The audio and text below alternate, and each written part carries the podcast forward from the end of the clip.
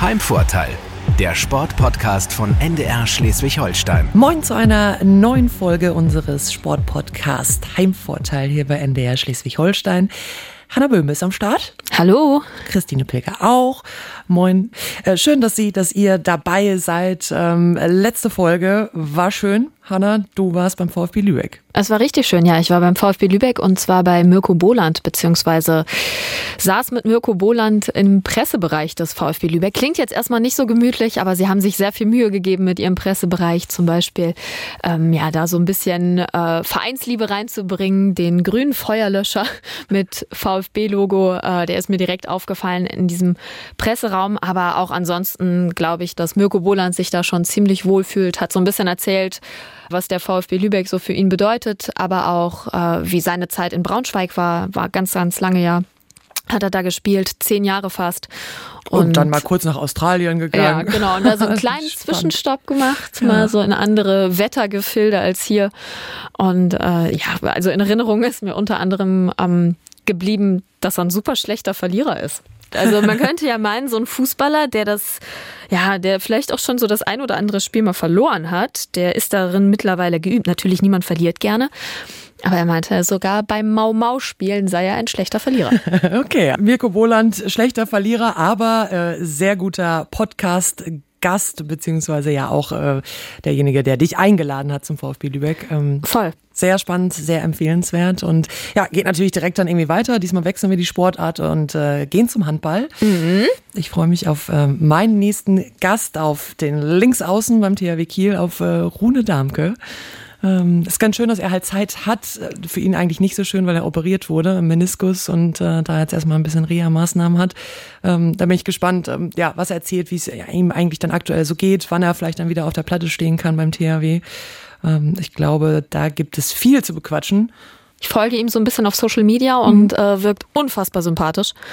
Voll. Und äh, ich glaube halt auch einfach viel zu erzählen, weil er ja, er ist gebürtiger Kieler, er hat den Sprung zum THW geschafft. Also das ist, kommt ja wirklich einfach super selten vor. Stimmt, ja. Und natürlich schnacken wir auch ein bisschen dann über die Handball-Weltmeisterschaft. Das deutsche Team ja ausgeschieden nach der Hauptrunde und äh, er ist ja auch Nationalspieler, ist unter anderem 2016 Europameister geworden. Mhm. Ich glaube, dass er da auch eine ganz gute Sicht drauf hat, wie dann irgendwie so die Leistung jetzt einzuschätzen ist und generell irgendwie die Weltmeisterschaft. Auch da gab es ja genug Diskussionen, soll das überhaupt stattfinden oder nicht mit der ganzen Corona-Situation, die wir nun mal haben. Und ich glaube auch, wie du schon sagst, ein sympathischer Typ, aber auch ein sehr reflektierter Typ. Ähm, von daher bin ich gespannt, was er mir da alles so zu erzählen hat. Und natürlich, pff, vielleicht können wir auch die eine oder andere private Frage stellen. Was hast du denn für eine Frage für unseren Fragenkatalog? Ja, meine Frage wäre dann tatsächlich so ein bisschen, ja, so halb privater Natur, könnte man sagen. Ähm, seine Freundin ist ja Stine Bredal Oftedal, äh, Welthandballerin 2019, glaube ich, aus Norwegen. Und ich habe mich gefragt, wenn man jetzt so ein krasses Sportpärchen ist, äh, wo ja der, der Sport eigentlich auch so der Job ist, ob man dann so im Privaten erstmal so äh, eine komplette Spielanalyse durchführt oder ob die hm. beiden versuchen eigentlich so Handball ein bisschen auszuklammern. Ja, also wenn der THW zum Beispiel, was ja nicht so oft vorkommt, aber wenn der THW verliert, ob die dann erstmal so in eine Analyse gehen oder... Taktiktafel raus und dann genau. erstmal sagen, Rune, das so, war aber nicht so also gut. Hier, da, ne? und vielleicht ja auch dann eben es auch im Moment eher ein bisschen schwierig ist. Ne? Sie spielt ja in Ungarn. Da ist es wahrscheinlich auch schwierig, sich jetzt überhaupt in Corona-Zeiten zu genau, sehen. Genau, wie machen Sie das eigentlich? Das ja. wäre auch spannend. Ja. Schnacken wir bestimmt drüber. Rune Darmke, jetzt die nächste Folge. Ich sag mal, viel Spaß kannst ja mal gucken, ob es da auch einen äh, Feuerlöscher in Zebra-Optik gibt. ja, das wäre natürlich auch schön. Wenn nicht, vielleicht jetzt noch mal ein kleiner Tipp für den THW. Ja. Also Hanna, und dann bis bald zur nächsten Folge. Viel Spaß. Heimvorteil, der Sportpodcast von NDR Schleswig-Holstein. Herzlich willkommen zu unserem Podcast. Ich würde sagen, mehr Heimvorteil geht eigentlich kaum. Wir sind in seiner Heimatstadt. Wir sind in der Heimspielstätte seines Vereins, THW Kiel. Rune Danke ist da. Moin, Rune. Moin, hi. Ja, wir sind eben in der Heimspielstätte des THW Kiel ähm, in der Wunderino Arena, wie sie dann mittlerweile heißt. Die Kieler sagen dann eher immer noch Ostseehalle. Ähm, sind jetzt hier im Presseraum, weil wir natürlich auch in Corona-Zeiten immer auf den Abstand irgendwie achten müssen. Das ist jetzt vielleicht nicht komplett dein Heimvorteil, aber natürlich ist es die Halle. Ähm, Gibt es denn hier eigentlich so einen wirklichen Lieblingsort, den du hast? Ja, gut, also wenn ich an, an meine Halle denke oder an unsere Halle, dann denke ich nicht zuerst an den Presseraum, das stimmt schon.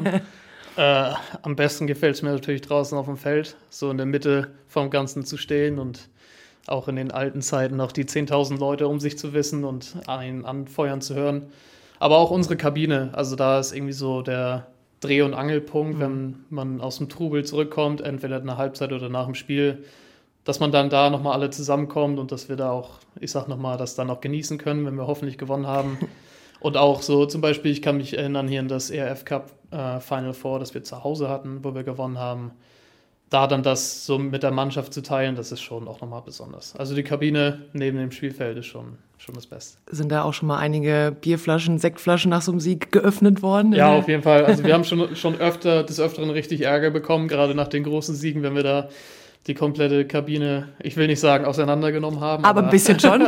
aber dass, dass so viele Bierduschen und, und Sektduschen da vonstatten gegangen sind, dass äh, das ordentlich Geld gekostet hat, das alles zu säubern. Bevor wir zum THW kommen, über die Handball-Weltmeisterschaft irgendwie sprechen, ist natürlich bei dir auch erstmal das Wichtigste zu fragen, wie geht's dir? Du hattest jetzt äh, letzte Woche eben eine OP. Ähm, wie ist es verlaufen? Wie ist der Stand der Dinge aktuell? Ja, super. Mir geht's, mir geht's richtig gut. Also äh, Frank Pries hat es äh, überragend gemacht, würde ich jetzt mal so sagen. Ich habe ja natürlich nicht so viel mitbekommen, ähm, aber ich hatte keinerlei Probleme. Also ich hatte zu keinem Zeitpunkt Schmerzen, also nicht nennenswerte, äh, keine Schwellung. Kann eigentlich seit schon zwei, drei Tagen jetzt eigentlich schon wieder ohne Krücken komplett gehen, obwohl das erst eine Woche her ist und trainiere schon mit unserem Athletiktrainer Hinrich und ja, das, ich bin sehr zufrieden. Okay. Meniskus war genau. das Problem ja, quasi. Genau. Und Schon auch ein bisschen längere Zeit jetzt und äh, ich hoffe einfach, oder das ist ja der, der Grundgedanke, dass ich dann danach einfach Ruhe habe. Und deswegen konnte man da dann nicht mehr drumherum. Ja. ja, okay. Wann ist so ungefähr dein Wunsch und was ist wohl der Wunsch des Arztes, wann du wieder auf der Platte stehen kannst? ja, gut, die, die, die zwei Wünsch, äh, Wunschtermine sind natürlich äh, schon auseinander. nee, also ich, mir wurde so ungefähr gesagt, Anfang März kann ich wieder eingreifen und ich werde jetzt auch nicht den, den Fehler machen, dann zu früh zu viel zu wollen, auch wenn mir nachgesagt wird, dass das manchmal äh, schon der Fall ist. Also ich werde schon gucken, dass, dass sich das vernünftig angeht. Bringt ja auch nichts, bevor ich dann da wieder bei Frank Priester auf dem OP-Tisch liege. Das so viel Spaß hat es dann auch nicht gemacht. nee, also ich hoffe mal, ich hoffe mal Mitte, Ende Februar, aber wenn es Anfang März ist, dann ist es Anfang März. Also, dann ist ja auch noch genug Saison vor dir. Ja. ähm, es ist ja jetzt dann eben, du hattest jetzt die OP, aber es ist ja generell auch für alle noch eine schwierige Zeit. Wir haben jetzt ja, fast genau ein Jahr Corona. Was hat irgendwie dieses Jahr mit dir gemacht? Vielleicht eben auch privat, aber natürlich auch äh, ja, handballmäßig ohne Fans zu spielen und alles. Also so wie war das Jahr? Ja, sch schwierig, ne? Für, wie für alle, denke ich mal. Es ist natürlich eine Situation, ich glaube, da, da spreche ich auch für viele, wo man gedacht hätte, so, was werde ich in meinem Leben irgendwie nicht erleben. So, das war immer so mein Gedanke. Äh, das, das ist natürlich auch schon ein harter Realitätscheck und man muss sich natürlich nicht nur im Job oder so, auch als im, im alltäglichen Leben und im privaten Leben natürlich anpassen. Sportlich bin ich einfach nur froh, dass wir das weitermachen können noch, dass wir, dass ich weiter Handball spielen kann, dass wir trainieren können.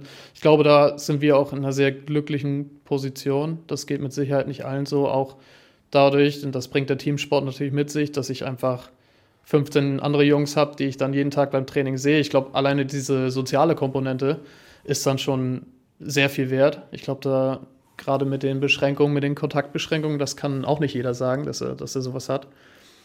Und äh, ja, privat ist natürlich schwierig.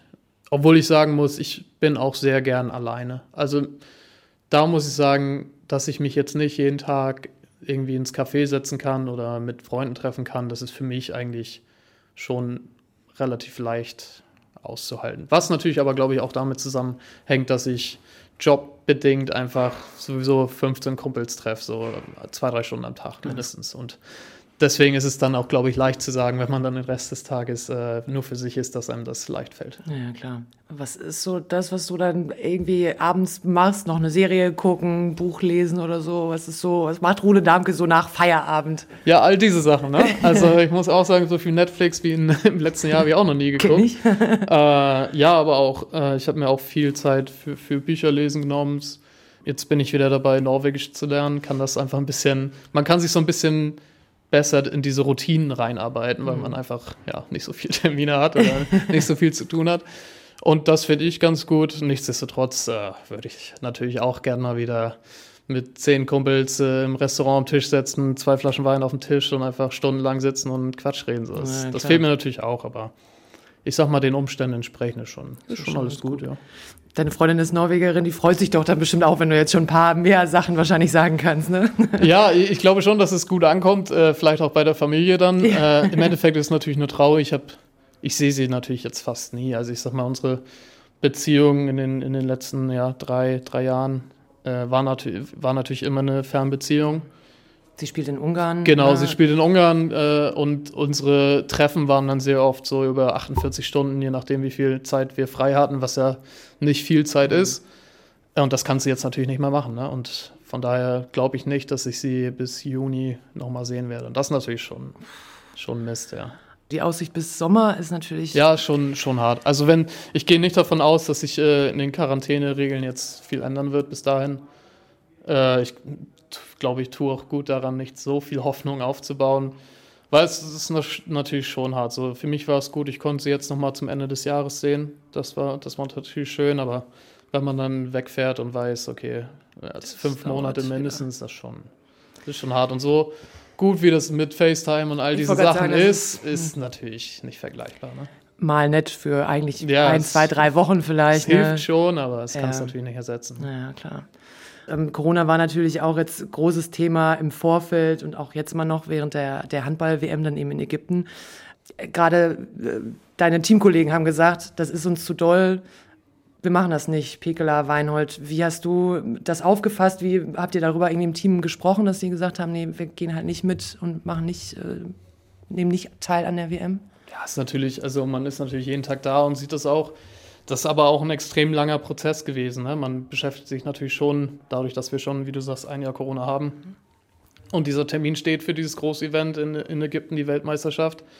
Da weißt du natürlich schon relativ lange davor, also okay, jetzt muss ich mir schon langsam mal überlegen. Und also ich kenne die Jungs ja wirklich gut und das haben die sich wirklich nicht leicht gemacht, diese Entscheidung. Aber ich glaube, im Endeffekt hat dann nicht so dieser und ich glaube nicht diese, diese, diese persönliche Sicht, was wäre für mich das Beste jetzt entschieden, sondern einfach, dass sie alle junge Familien haben mit, mit jungen Kindern. Äh, Pegler ist äh, Vater geworden gerade wieder. Und ja, ich glaube, dass sie im Endeffekt dann auch einfach für den Zusammenhalt der Familie und, und da auch die, die Frauen zu unterstützen und die Kinder zu unterstützen, wenn sie sonst schon sehr eingeschränkt sind, auch äh, genau wie alle anderen in dem Alter, äh, einfach da zu sein. Und ich glaube, wenn man das so sieht und wenn man mal einen Schritt weg vom Handball nimmt und einen Schritt weg vom Erfolg in so einer Pandemiezeit, äh, ich glaube, dann fällt es auch schwer, das nicht zu verstehen. Ja. Findest du es richtig, dass die WM überhaupt stattgefunden hat oder hätte man da auch vielleicht sagen sollen, ja, lieber schieben?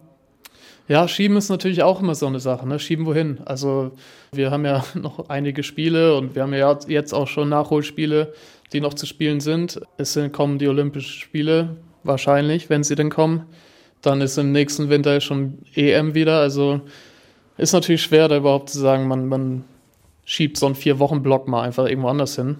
Ähm, ja, es ist, ich glaube, dass es nicht viele negative Stimmen gegeben hätte, wenn man das Turnier nicht gespielt hätte. Wenn man einfach gesagt hätte, okay, jetzt zu der Zeit macht es keinen Sinn, wir, wir lassen das ausfallen. Ich verstehe natürlich auch, man muss natürlich auch verschiedene Blickwinkel so ein bisschen einnehmen. Die IHF und auch die verschiedenen Föderationen, die leben natürlich von diesen Events und das hat natürlich auch seine Gründe, dass sie das unbedingt äh, durchboxen wollen, aber ich finde so, die Situation, die wir jetzt haben, ist eigentlich eine ausreichende, dass man da auch mal sagen müsste, okay, das macht so keinen Sinn.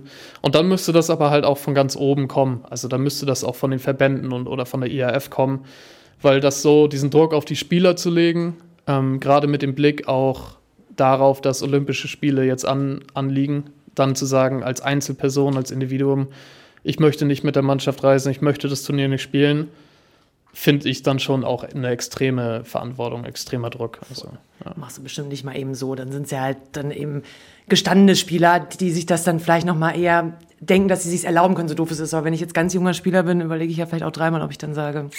Ja, absolut. Du, du denkst natürlich auch schon weiter. Ne? Also was passiert mit mir, egal wie ich spiele, wenn ich jetzt äh, sag, guck mal, das wäre vielleicht mein erstes oder zweites Turnier gewesen und ich sage, hier, pass mal auf, Leute, möchte ich nicht. Ja. Aus welchem Grund auch immer, auch wenn das der nobelste, nobelste Grund äh, der Welt ist, dann kann ich natürlich auch verstehen, dass ein Trainer sagt, ja, pass mal auf, wenn du hier nicht mit willst, dann, dann danke, tschüss. Dann war es das für dich ja, so genau. ungefähr. Ne? Ja. Und das ist natürlich, finde ich, äh, so diesen ganzen Druck dann auf ein Individuum zu legen. Und dann werden, werden ja auch ganz schnell Stimmen laut, so ja, die anderen Spieler, die sollten auch alle absagen. Und weiß ich nicht, ob das dann, dann immer so der richtige Weg ist. Ja, weil dass jemand, der in der Nationalmannschaft spielt, sein ganzes Leben dafür ausrichtet und auch viele Sachen nicht machen kann in seinem Leben, viel opfern dafür muss, dem zu sagen, du, ich, wir erwarten jetzt von dir, dass du es nicht machst oder die Entscheidung triffst, entgegen seines natürlichen Ehrgeizes und entgegen der ganzen Ziele, der er auch als, als Sportler hat, ist schon, ist schon schwer. Reden wir über das Turnier selbst. Ähm, deutsche Mannschaft ähm, ist raus. Ja, was lief gut, was lief eben nicht so gut und wie steht Deutschland Handball jetzt irgendwie da? Ja, ist ein bisschen schwierig. Also ich denke mal, wenn man das, ich glaube, vor dem Turnier mit den ganzen Absagen und der Konstellation mit acht Spielern, die nicht dabei sind, da glaube ich, dass auch so dieser Gedanke, okay, wir gucken mal Vorrunde, wenn die in die Hauptrunde kommen, das ist schon mal gut und dann mal sehen. Ich glaube, dann hat man dann doch die ersten Spiele gesehen, dass sie das ganz gut gemacht haben. Dann auch, okay, gegen Ungarn mit einem Tor verloren, aber du hattest doch das Gefühl, okay, da, da kann was passieren, da, da kann, äh, kann guter Handball gespielt werden und er wurde dann auch über Strecken gespielt. Dann auf einmal entwickelt sich so durch das Turnier doch eine höhere Erwartungshaltung, weil man sieht, okay, das funktioniert noch nicht alles, okay, da werden ein paar Chancen verpasst, aber da war das Potenzial da äh, dann ganz schnell wechselt das so, ja, und warum haben die das denn jetzt nicht geschafft und ja, so? Und ja. das wäre auch möglich gewesen Chancen, und die Chancen waren da. So von daher denke ich, äh, zufrieden kann man nicht sein und ich finde, sollte man noch nicht. Ich finde, da haben wir als Handballnation Deutschland auch, müssen wir höhere Ansprüche haben. Aber ich finde nicht, dass es jetzt so, so ganz schlimm war. So überhaupt nicht. Das finde ich überhaupt nicht.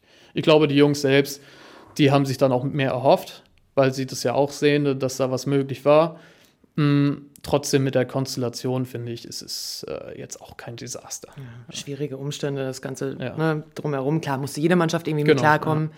Es ist, glaube ich, aber auch ein bisschen ja, die Erwartung dann immer, die man hat, Deutschland ist irgendwie eine Turniermannschaft, egal ob es im Fußball ist oder im Handball. Wahrscheinlich ja. ne, passiert das immer automatisch, ne, dass man denkt, naja, komm, also wenigstens Viertelfinale und eigentlich auch noch Halbfinale. So. Ich finde das ja auch gut. Und ich glaube auch jeder, der da ist, der möchte sich ja auch daran messen. So, ne? Also es ist ja, das ist ja auch eine Chance, gerade dann auch für, für die Spieler, die dann da im Fokus sind, die dann vielleicht im Verein nicht äh, jede Woche Champions League spielen und so, sich wirklich mal mit den, mit den Besten zu messen und dann auch zu gucken, so in der Crunch-Time, kann ich das und, und geht das? Und natürlich ist da, braucht man da auch eine gewisse Erfahrung. Wenn man dann zum Beispiel sieht, äh, gegen Spanien, Anfang zweiter Halbzeit, mega Aufholjagd, da hatte Spanien dann äh, nicht, nicht direkt mit der ersten Sieben gespielt. Das fand ich auch ein bisschen komisch, ob sie, ob sie sich da schon schonen wollten.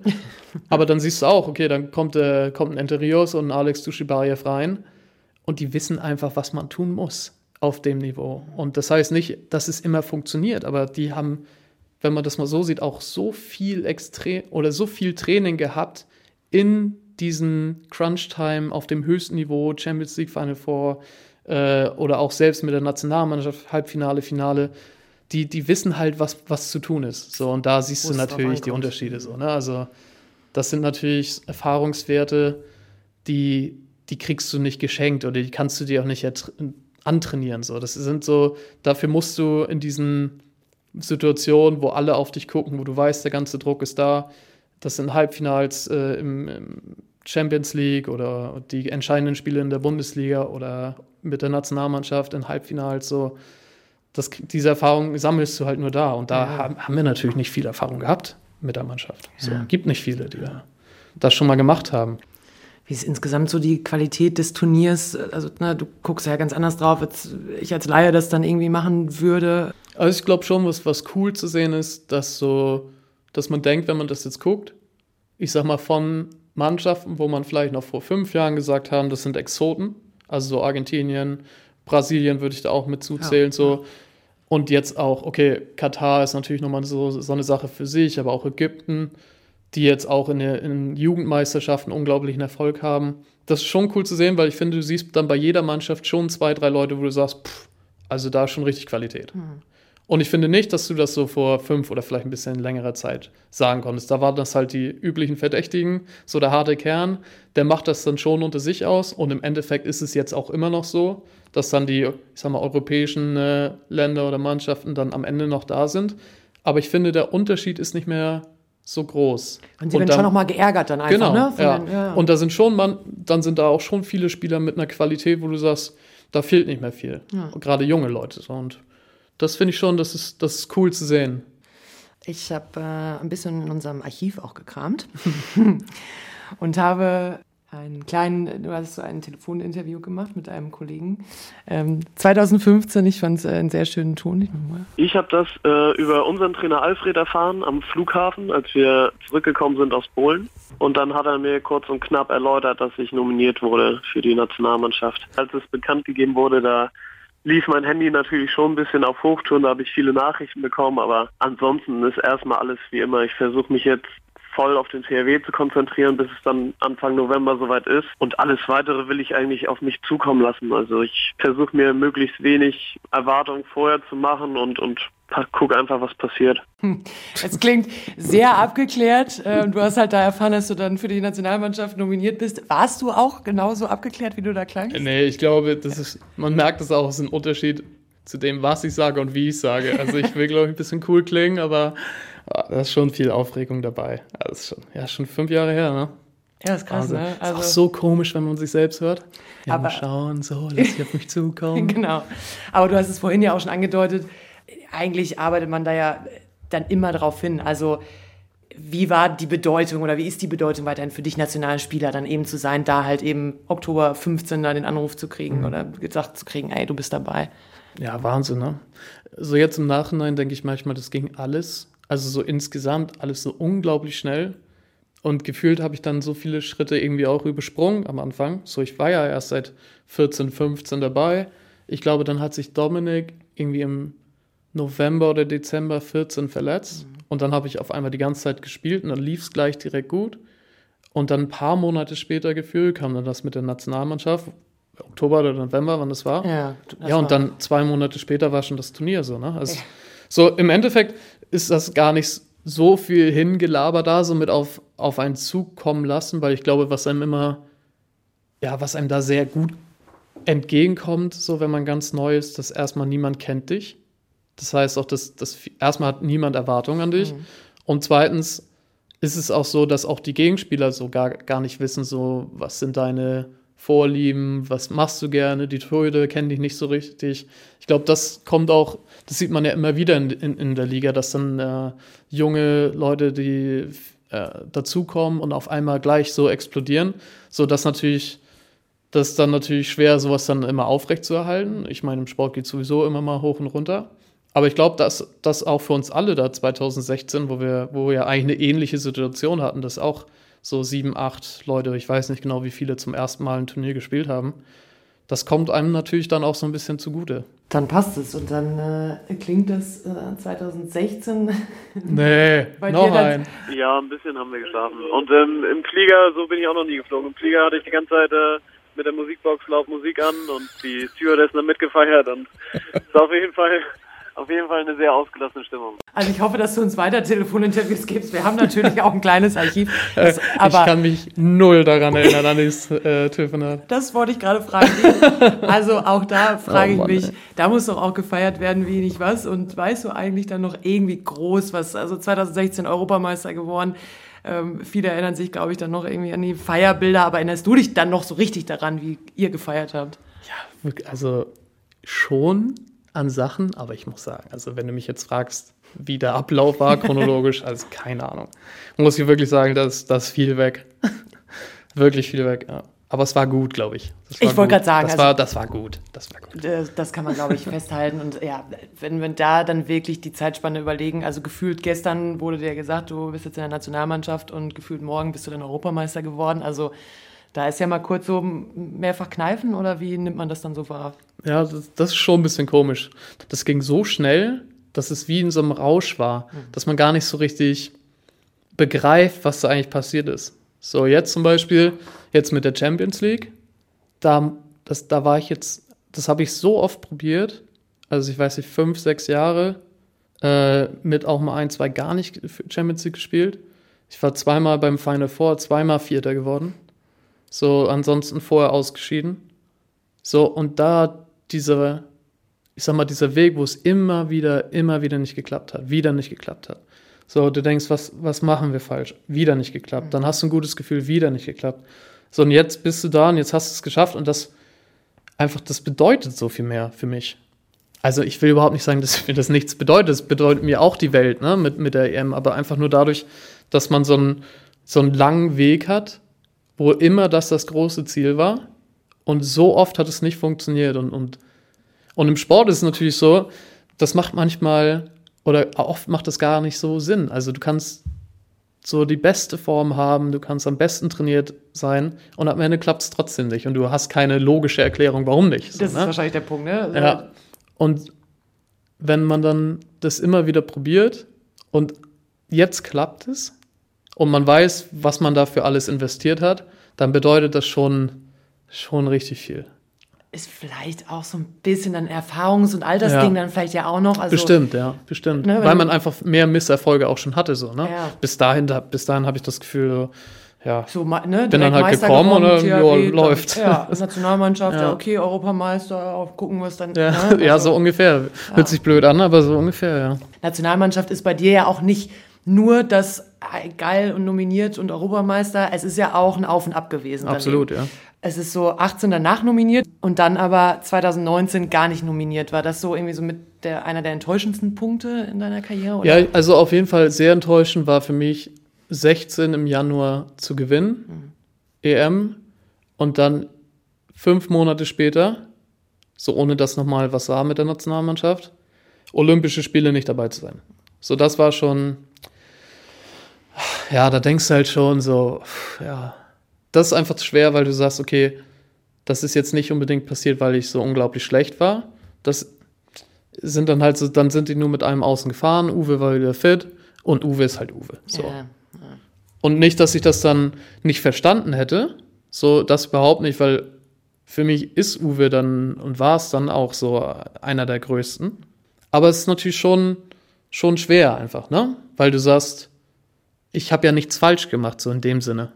So, und dann war es natürlich überhaupt so ein Auf und Ab, ne? Dann war das genau 17, dann war ich da, dann bin ich vorher aber schon nach Hause gefahren.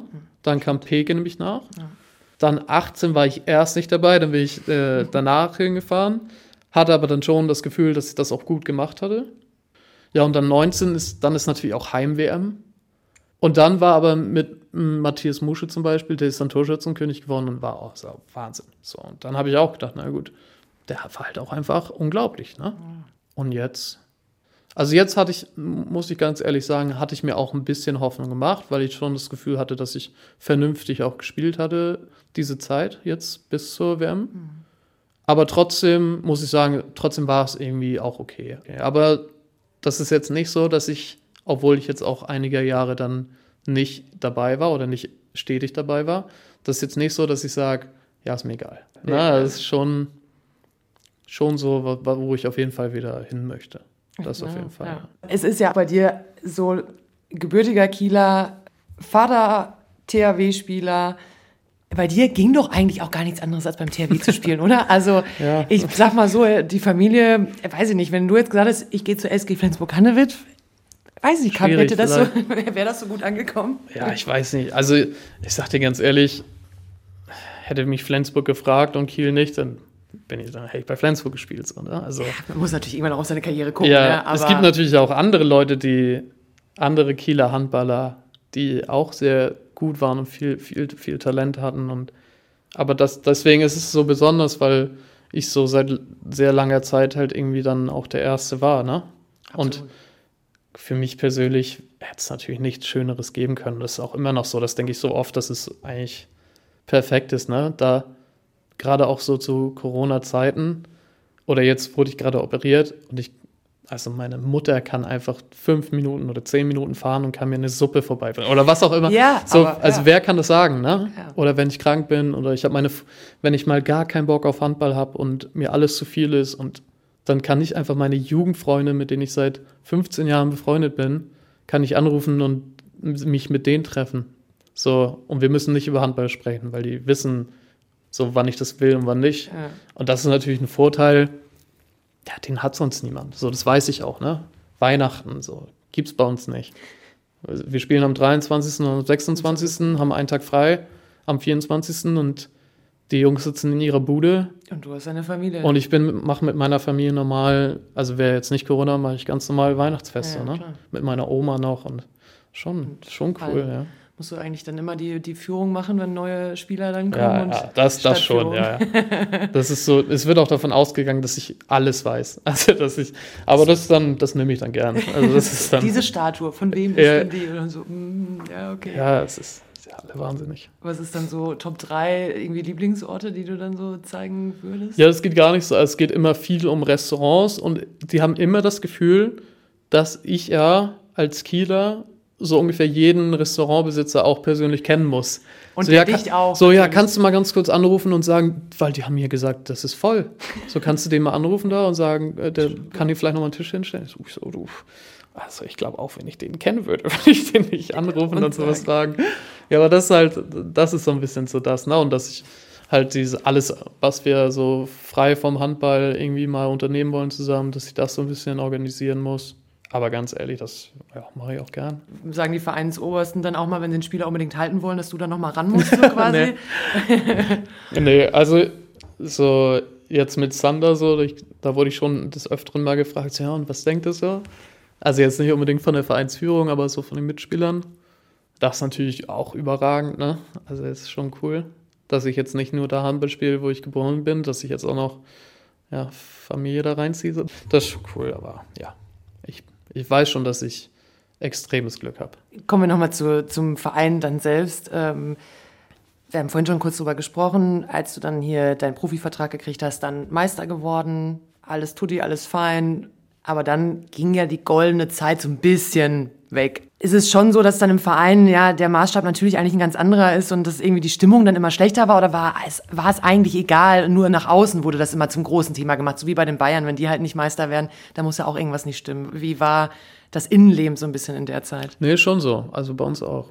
Also, auf, also überhaupt nicht, wie wir miteinander klarkommen. Also da, seit ich hier bin, haben wir immer so, so ein überragendes Teamgefüge gehabt und geile Typen und das, du hast einfach Lust, da, da zu sein, so, mit den Jungs Zeit zu verbringen. Was, glaube ich, auch sehr wichtig ist, so viel wie wir auch unterwegs sind und in Hotels rumhängen und diese ganze Chose.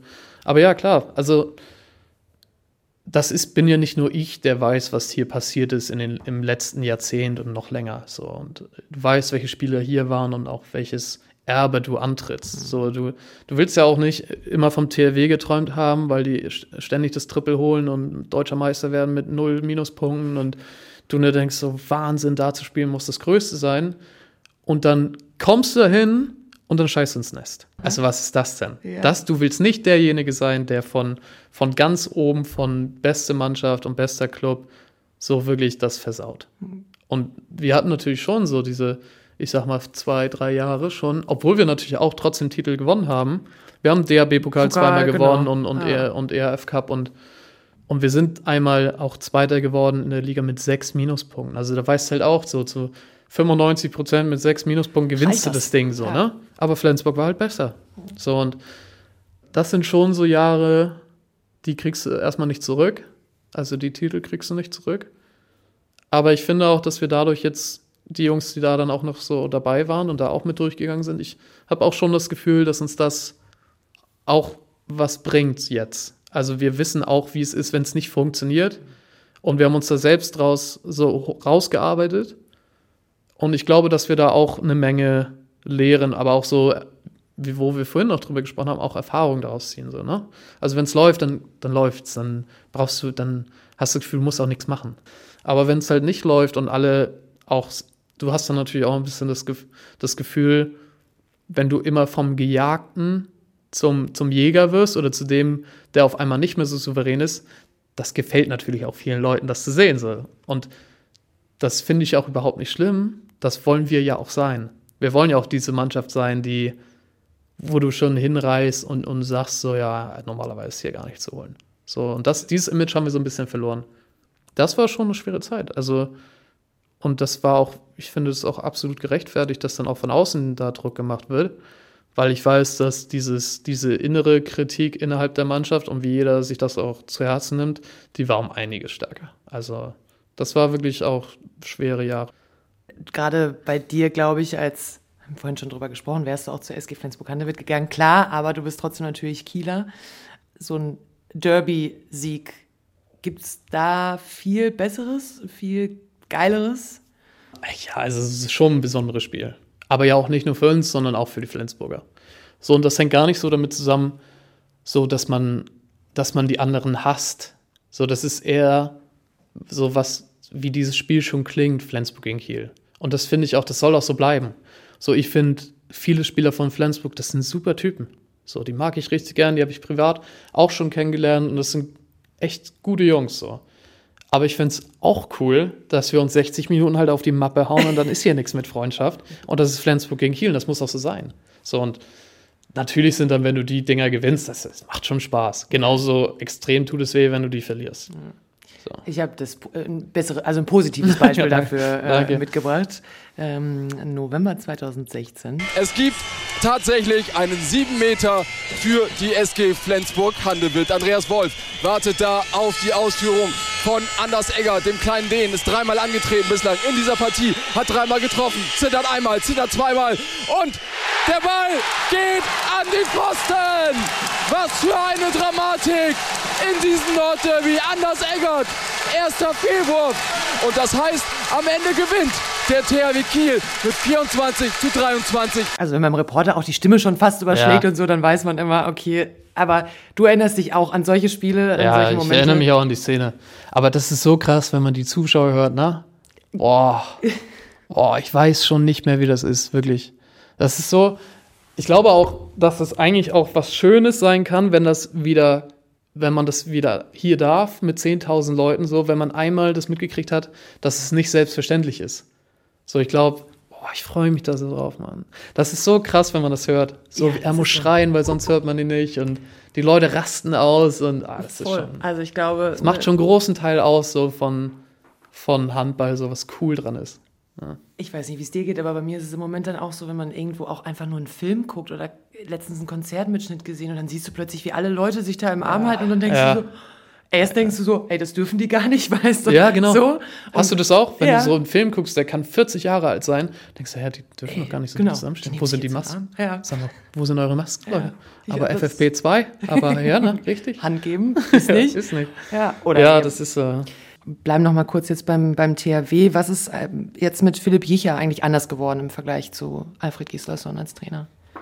Also er hat schon auf jeden Fall von Anfang an ganz klar so seinen eigenen Stiefel durchgezogen. Ne? Also er hat auch so ein bisschen andere Ansichten, was Angriff und Abwehr angeht. Und da hast du schon gesehen, er hat seinen eigenen Stil und seine eigene Philosophie und hat auch ganz klar von Anfang an gesagt, so dass das will er jetzt 100% durchziehen, weil, das, weil er denkt, das ist das Richtige.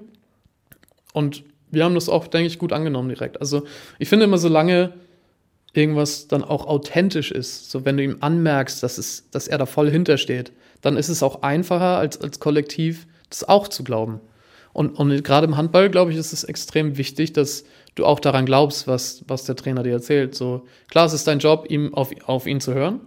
So, aber wenn, wenn, ich sag mal, 60 Prozent von der Mannschaft jedes Mal denkt, so, ja, klar, ich mache das und so, aber das ist doch Quatsch. Verstehen tue ich es nicht so. Ja, genau. Mhm. So, da, da, dann funktioniert es nicht. Mhm. Und ich finde, er hat natürlich auch viel, er hat auch einiges von, von Alfred so übernommen was, so, was wir gut können und was gut geklappt hat, was er natürlich auch selbst kennt äh, aus seinem Spielerdasein. Aber das ist auch genauso wichtig, dass ein neuer Trainer, glaube ich, nicht kommt und alles ändern will, nur damit man seine, seine Handschrift sehen, nur damit es seins ist. So, und, und das finde ich, da hat er echt eine gute Mischung getroffen und ja, er sagte immer, wir ziehen das durch und das machen wir. Das hat ja vor allen Dingen Ende vergangenen Jahres sehr gut ähm, funktioniert. euer Champions League-Sieg dann im, im Final Four. Noch elf Sekunden, ein Tor Führung für Kiel, das Finale winkt. Es gibt nur noch diesen einen Wurf, der muss drin sein für Westbrem. Nenadic wirft, abgeblockt. Im Finale steht der THW Kiel. Jetzt aber technischer Fehler, Tempo-Gegenstoß über Eckberg, über Wiencheck. Der geht durch, der wirft, der trifft. Drei Tore Führung, das macht Kiel richtig gut. 19 zu 16 für den THW zur Pause. Es ist noch ein hartes Stück Arbeit, aber der erste Schritt ist gemacht. Mit jeder Sekunde, mit jeder Minute, die dieser Vorsprung Bestand hat, rückt der große Traum ein bisschen näher. Wenn ich Rune sehe, der gar nicht trainiert hat, der nur das Beine vorgespielt hat, dann äh, ja, ich bin einfach nur stolz. Barcelona macht schnell und Danke, der fliegt wie Superman ran und er holt sich diesen Ball. Der THW Kiel greift nach den Sternen. Er wird die Champions League gewinnen. Eine Minute und 20 Sekunden noch zu spielen. Kiel fünf Tore in Führung. Man kann das gar nicht in Worte fassen. Wir sind momentan so glücklich. Wir haben sportlich geschafft. 3, 2, 1. Der THW Kiel holt die Sterne vom Himmel. Reißt Domagoj Dufniak den Pokal in den Himmel. Kiel feiert nach einem unglaublichen Zwei-Tage-Ritt auf der Rasierklinge. Ein Wahnsinns-Halbfinale gegen Westbrem. Ein unglaubliches Endspiel gegen den FC Barcelona. Unfassbar. Ich bin so glücklich. Die Jungs, die wir in der Mannschaft haben, sind wirklich, wirklich die geilsten. Ohne Worte. Ohne Worte. Ohne Worte. Ohne Worte. Jetzt Worte. Ja, es ist. Gebe ich meinem äh, Jüngeren ich schon recht. Das, das war unglaublich geil. Also, das von, von Patrick, das höre ich das erste Mal. Es ist auch ja, sehr süß, muss ich sagen. Freue mich sehr. ja, es ist ja, Wahnsinn. Es ist immer noch schwer, Worte zu finden, weil es so das Ding ist, so als Handball. Es gibt nichts, auf jeden Fall auf, auf Vereinsebene, es gibt nichts Größeres. So, und das ist schon. Oh. Sind wir da jetzt nicht wieder an dem Punkt, ja, besser geht es ja eigentlich gar nicht jetzt dann in Zukunft, wenn man jetzt die Champions League quasi im Hinterkopf hat? Ja, nochmal, ne? Direkt verteidigen. So, ja. Zweimal hört sich besser an als einmal gewonnen, ne? Und der Vorteil wäre eventuell ja auch, dass man vielleicht danach auch besser feiern könnte, ne? Das, das stimmt. Und das ist ein großer Part. Also, das wäre das wär schon schön gewesen, hätte man das mit, ich sag mal, mit gebührendem Anstand und mit den ganzen Fans und so feiern können. Weil wir natürlich auch wissen, wir bekommen das ja natürlich auch mit, dass unglaublich viele da mitfiebern und das von zu Hause machen. Das, das hilft uns auch, auch zu wissen, dass diese Halle voll wäre, wenn es gehen würde. So, das hilft uns schon. Aber es ist natürlich so in diesem Moment, wo du dann alles rausschreien willst und, und diese Erleichterung kommt und, und dieses Glücksgefühl. Wenn man dann da in so einer leeren Halle steht, ist natürlich nicht das Gleiche. So, ne? Bisschen Konfetti, aber ja, das ist so, ja, da fehlt dann, da fehlt dann einfach was. Okay, also halten wir fest, Ziel ist äh, Meister werden, also auch da Titel verteidigen, Champions League-Sieger.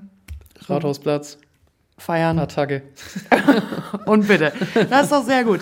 Attacke, wir haben noch einen kleinen Fragenkatalog, natürlich wie immer bei uns zum Abschluss. Und äh, haben da auch die Frage, ähm, wenn es mal wieder auf den Rathausplatz geht, dieses Lied will ich dann anstimmen? Die Nummer eins im Land sind wir. Der Name Damke, eher Türöffner oder eher Bürde? Äh, uff. Ich glaube beides. Also Bürde würde ich nicht sagen, aber es gibt sicher auch Leute, die das nicht so positiv annehmen. Sicher. Äh, aber auf jeden Fall stolz drauf. Türöffner weiß ich jetzt nicht, bestimmt auch, aber mehr einfach, dass ich das gerne bin. Also ich bin schon stolz auf meine Familie, ja. Lieber Dartskala in der Ostseehalle oder ein Rockkonzert auf der Kieler Woche? Ja, gut. Dart hat, äh, als ich hier selbst gespielt habe, das hat schon richtig Spaß gemacht. Ansonsten zugucken eher Rockkonzert. Okay. Ja.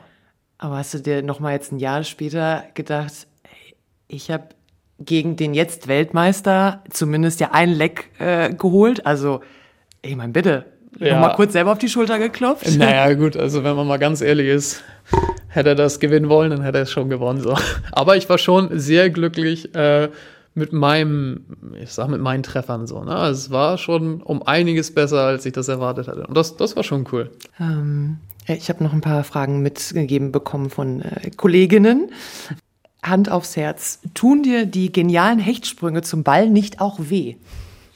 Ja, also der zum Beispiel, wo das anfing, so ein bisschen diese ganze Sache da bei der EM 18 gegen, gegen Dänemark, das hat mich schon einige Monate gekostet. Ne? Also da hatte ich dann diese, dadurch, durch diesen Aufprall und dann so eine Schiefstellung, äh, in, erst in meiner Hüfte und dann im Schambein, das sich dann echt sehr entzündet hat. Das hat mich schon auch vier, fast fünf Monate auch gekostet. So. Und das war, ob das das dann wert war im Nachhinein, weiß, kann man auch hinterfragen, aber da denkst du natürlich nicht drüber nach, ne? Da habe ich ähm, abschließend nochmal einen Ton, den ich, der nicht von dir selbst. Okay, sehr gut. Da ist sie schon ein bisschen zusammengezuckt äh, und hat gedacht, oh, hoffentlich hat er sich nichts getan. Das hat sie dann auch gleich so rausgehauen, weil das war ja doch etwas, äh, was Außergewöhnliches, wo man sich schon mal bei verletzen kann. Ich glaube, es war Champions League, dieser Superman-Sprung, ja, was wir ja. vorhin gehört haben. Dein Vater bei uns im, im, Interview und hat gesagt, dass seine Mutter sich sehr viel Sorgen gemacht hat. Ja, die weiß natürlich auch, was das letzte Mal passiert ist, so, ne? Nee, ich glaube, ja. Also die gucken dann natürlich schon, dass ich irgendwie das Einzige, was sie wollen, dass ich gesund bin. Mit deiner Freundin, detaillierte Spielanalyse oder bleibt der Job privat außen vor? Irgendwo in der Mitte. Also es ist jetzt nicht so, dass wir nach jedem Spiel, dass ich ihr jetzt sage, nach jedem Spiel, was sie besser machen muss und dass sie mir sagt, was ich besser machen muss. Das passiert nie. Aber ich sag mal, es gibt natürlich Spiele, wo man selbst dann irgendwie auch nicht zufrieden ist oder wo man dann verloren hat und wo wir dann schon so in, am Anfang dann vielleicht so ein bisschen drüber sprechen, was man denkt, was, was vielleicht gar nicht so, nicht unbedingt so die eigene Leistung, aber was man denkt, was so gefehlt hat. Und es ist einfach schön, so dann jemanden auf dem gleichen Level so zu haben. Ne? Also da muss ich jetzt nicht irgendwie irgendwas erklären oder so, die weiß es halt mindestens genauso gut. Und es ist schön, weil man Sachen schnell aus der Welt so schaffen kann. Oder ohne dass ich jetzt meine Gefühlslage dabei beschreiben muss, weiß sie schon, wie ich mich fühle, bei welchen Sachen so. Und ich glaube, das hilft. Das hilft mir schon sehr und ich glaube, ihr auch. Ja. Die ähm, letzte Frage stand auch noch von äh, einer Kollegin, deren neunjähriger Sohn fragt, wie soll ein Junge in meinem Alter es schaffen, Handball- oder Fußballprofi zu werden, wenn Corona alles einschränkt? Ja. Wir brauchen jetzt, glaube ich, positive. Ja, ja, das ist natürlich schwer. Ich sag mal im Endeffekt, ich weiß, was ich gemacht habe. Äh, ich habe unglaublich viele Videos auf YouTube geguckt von meinen Vorbildern und habe alles versucht, einfach zu Hause irgendwie nachzumachen. Und ich glaube, so an technischen Sachen und so an, ich sag mal, an so Basics kann man, glaube ich, schon auch viel alleine arbeiten. Es ist natürlich schwer, das in dem Alter so alles immer rauszufinden, was man möchte, aber ich glaube, dass man so gerade, dass es schon cool ist, was man alles im Internet auch finden kann. So auch an Trainingsplänen für, für das Alter oder gerade an Technik und so. Es gibt, glaube ich, immer Sachen, wo man schon in dem Alter denkt, okay, da bin ich schon ziemlich gut und das können andere noch besser als ich.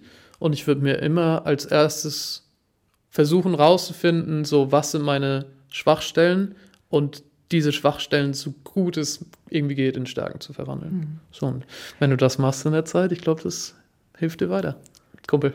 Wenn du schon solche Tipps gibst, ist für dich eine Möglichkeit nach der jetzt Profi-aktiven Karriere Trainer zu werden? Hast du da schon mal? Nee. nee. Also, ich weiß nicht, wahrscheinlich sagt, sagen viele, die so mitten in der aktiven Karriere sind, ich hoffe mitten in der aktiven Karriere äh, und noch einige Jahre spielen wollen, dass ich glaube, viele sagen, das können sie sich nicht vorstellen, aber ich es beim besten Willen nicht. Ich will das irgendwie nicht. Weiß nicht wieso. Was ja. machst du dann nach der aktiven Karriere? also meine, äh, mein, mein Papa und mein Bruder, die haben sich gerade zusammengetan, haben sich äh, selbstständig gemacht im, im Immobilienbereich. Und ich habe ja auch noch eine Ausbildung gemacht nach dem Abi, auch im Immobilienbereich. Und da hätte ich schon Bock drauf. So Projektentwicklung, das finde ich schon sehr spannend. Da, das finde ich richtig cool. Da beschäftige ich mich jetzt auch nebenbei immer schon mal ein bisschen mit und versuche da auch ein bisschen clever dann mein Geld zu investieren. Und da, da hatte ich schon Lust drauf. Ob ich da in zehn Jahren immer noch Bock drauf habe, das wird, man, wird sich dann zeigen. Aber das ist so eine Sache, wo ich denke, das wäre auch cool, einfach nach dem Handball dann nochmal so einen ganz anderen Input zu haben, mhm. so, um, wo man sich auf einem neuen Feld auch beweisen muss wieder. Da habe ich, schon, hab ich schon Lust drauf, ja. Und dann noch so als Familienunternehmen. Ja, ich hoffe, das läuft, ne? Also macht keinen Scheiß, bis ich komme. Rune Damke, vielen lieben Dank. Ja, danke auch. Und erstmal gute Besserung weiterhin. Danke, danke. Und das würde ich bald wieder auf der Platte sehen. Heimvorteil, der Sportpodcast von NDR Schleswig-Holstein.